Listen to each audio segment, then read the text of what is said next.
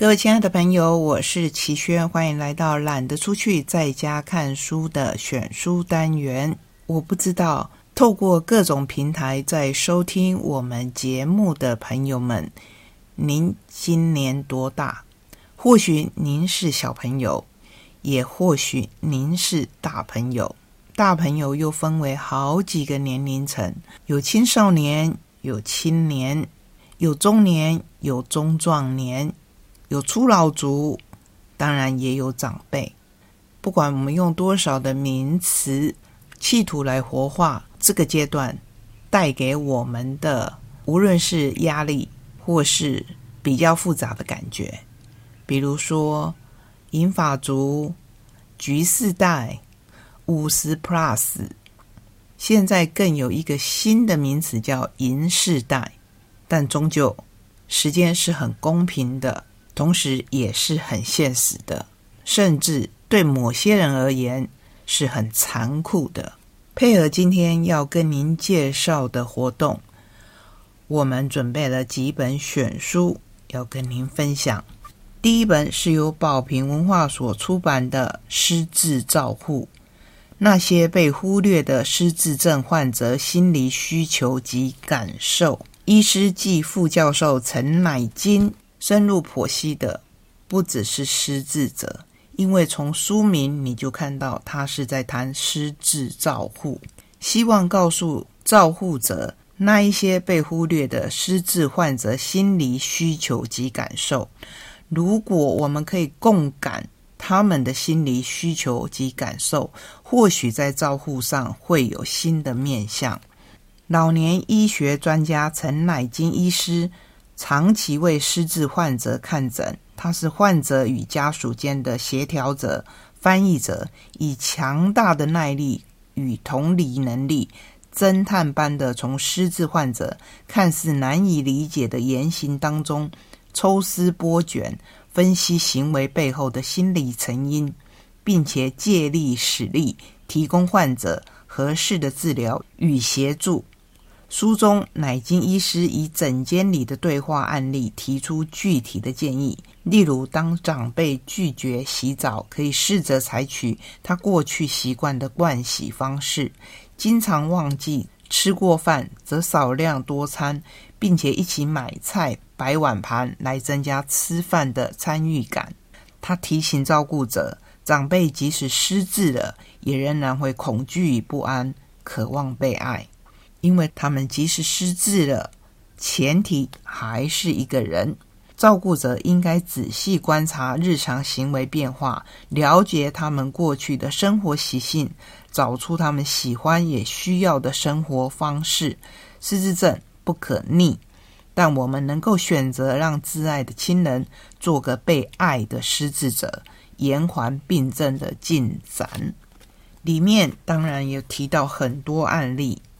而且我刚才说的，我相信照顾者心里会有反弹，因为照顾失智者真的是非常沉重的负担。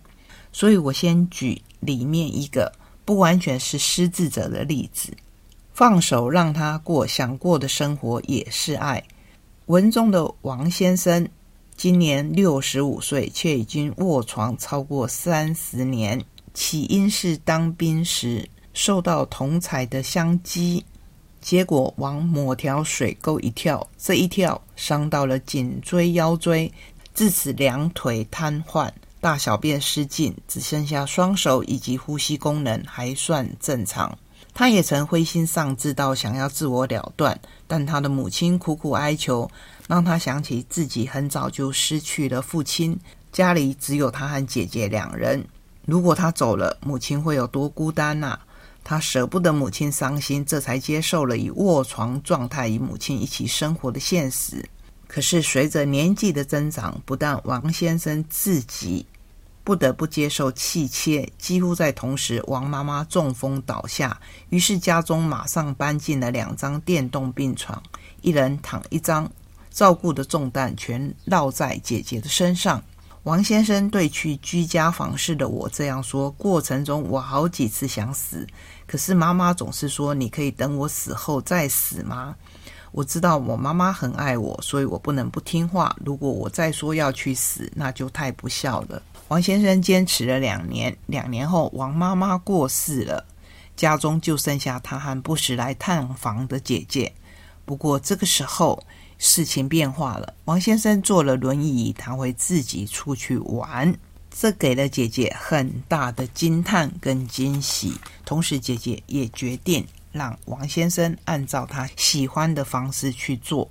我觉得这给我们很大的启示。因为失智症的照顾者常见的崩溃情境就是：为什么好说歹说他就是不洗澡，总是忘记吃过饭怎么办？老是喊着要找过世多年的妈妈，还吵着要回老家，不是不尿就是尿失禁，还抓起排泄物涂墙，怀疑帮佣偷东西，妄想老伴搞外遇，无故动怒出现暴力行为。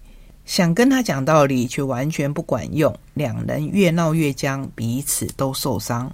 这几乎是照护者的日常。所以，即便是这样有医师写的书，或许除了在读的时候抽离一下以外，可能你也觉得没有什么实质上的帮忙。但是，心理上的抽离，即便再短，也是一段放空。我介绍这一类的书。但是绝对不强求大家接受。接下来我们要看麦田出版毕留英医师所写的《断食善终》，有一种爱是放手。从第一手个案经验、观念迷失到法规医疗协同，拿回生命自主权，有尊严、无惧无憾的安详临死。至亲的死亡，其实是在教导我们怎么活，也教导我们如何善终。毕柳英医师出版了《断食善终》之后，接到许多寻求他协助的个案，也经常被问到家里的长辈害怕死亡，他们自己也害怕死亡。晚辈怕的是怎么样面对长辈的死亡，所以虽然有在家善终的想法。但是不知道临终时会有什么痛苦，要如何照顾？毕医师深有感触，动笔完成了这本兼顾台湾医疗现况思辨与如何自主善终经验分享的珍贵读本。去年我们曾经介绍过断食善终，即使在写了第二本，也很难涵盖这么大的议题。同样的，今年我们会努力和伙伴合作，请到毕柳英医师来跟我们分享他的新书。到时，希望我们可以更了解善终是留给有准备的人，让陪伴死亡变成像是奇异的恩典。愿每一个生命都能在终点前得到善终的权利。善终是每一个人的期望，这里面有着深深的爱。不但是对你所爱的人，也是对你自己。有一些长期的慢性病，我们不知道终点在哪里。但是有一种病房，大部分是给癌末的病人去歇息，或者学习如何跟家人完成最后一段的旅程。那就是我们接下来要介绍的无憾的道别。安宁心理师温柔承接伤痛与遗憾，由王应之这一位心理师以同理倾听末期病人的恐惧、愤怒与自责，以理解接纳末期病人家属的绝望、沮丧与不安。二十二篇末期病人的故事，每一篇都扎心、盈满泪水，而应之安宁心理师在无尽的温柔、柔软与同理当中，细腻提醒。当孩子离癌，要跟孩子说吗？当孩子父亲或母亲离世，如何陪伴孩子的悲伤？在帮孩子好好说再见之前，是否能先好好的爱？而当老年人丧偶，不但易被忽略，且悲伤更容易躲藏在抱怨里，以及当面对挚爱的家人将离世。我们能不能接纳并允许自己理解？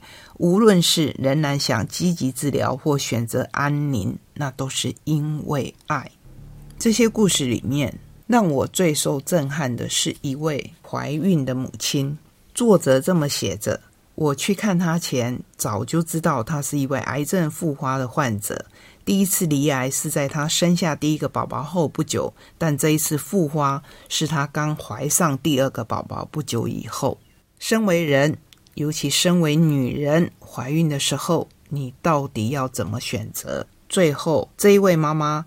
仍然义无反顾地决定生下这个孩子，但是为了要生下这个孩子，她只能接受无法根治癌症的低剂量化疗，以减缓肿瘤发展的速度，尽可能的避免化疗药物的毒性影响胎儿。最终的目标是为了让腹中的孩子能够持续长大，大到没有母体也足以存活的状态。也就是说，可能连十个月都没得等。这是一个平安夜里诞生的孩子，名字就叫平安。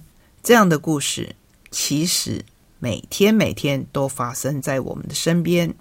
当事人有着各式各样复杂的情绪，恐惧、绝望、愤怒不一而足。但是照顾者呢？照顾者当然也有他们的情绪。再重新介绍宝平的无人知晓的房间，这也是我们第三段要跟您介绍的活动。因为之前已经介绍过，而且在等一下我们跟您介绍的活动中，会引你做更深入的分享。所以在这边，对这本可能已经有不少人读过的书，我就谈自己照顾者有着不可分割的关系，如何让自己成为一个。不要崩溃的照顾者，甚至演变成最后的悲剧。我认为人人都应该来读这几本书，认识为什么家中最有责任感的人，在被长期家庭照护击溃的瞬间，会做出无可挽回的悲剧行为。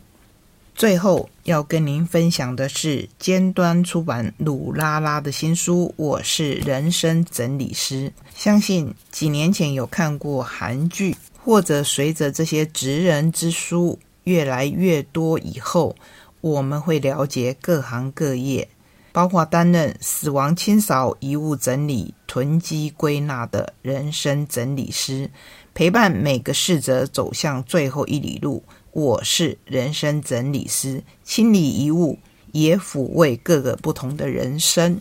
死亡常常带给我们绝望的感受。不过，在鲁拉拉的第二本书里面，我们看到了他跟另一位我们也熟悉的作家林立清在疫情期间创业。听到这边，你大概会很惊讶，为什么会有这么奇妙的转行过程？台湾在二零二一年五月，因为新冠疫情爆发而实施三级警戒，无法待在二十四小时营业的素食店或是网咖的无家者，只好又回到了街上。而那些本来有栖身之所的弱势，因为工作机会的减少，本来靠打零工、日结领取微薄薪资的人，因为无法缴纳房租，也只能当起了无家者。有时候活着就是一种高难度的挑战。鲁拉拉跟林立清也给自己一个莫大的挑战，就是把这些游民集合起来。他们成立了游洗公司，朋友的有洗衣服的洗，他们去洗学校、洗公共场所，让这些场所变得更干净，降低危险性，同时也让这些无家者。可以从工作当中找到尊严，这是这一本主体还是在谈当人走后，尤其是孤独的走后，是谁来帮他们清理最后的遗物？之外呢，我们看到了拉拉和沥青为弱势的团体找到了一个新的出路。不用细读这一本书，我们光是用想象的，也知道这一条路有多辛苦。曙光会不会一闪即过？不过，既然随着时代的改变，很多的议题都在不断的出现。今天介绍的书，希望可以带着我们往前走。同时，希望下一段介绍的活动，能让我们一起共同来分享、来思考每个人阅读之后所产生的各种不同的想法。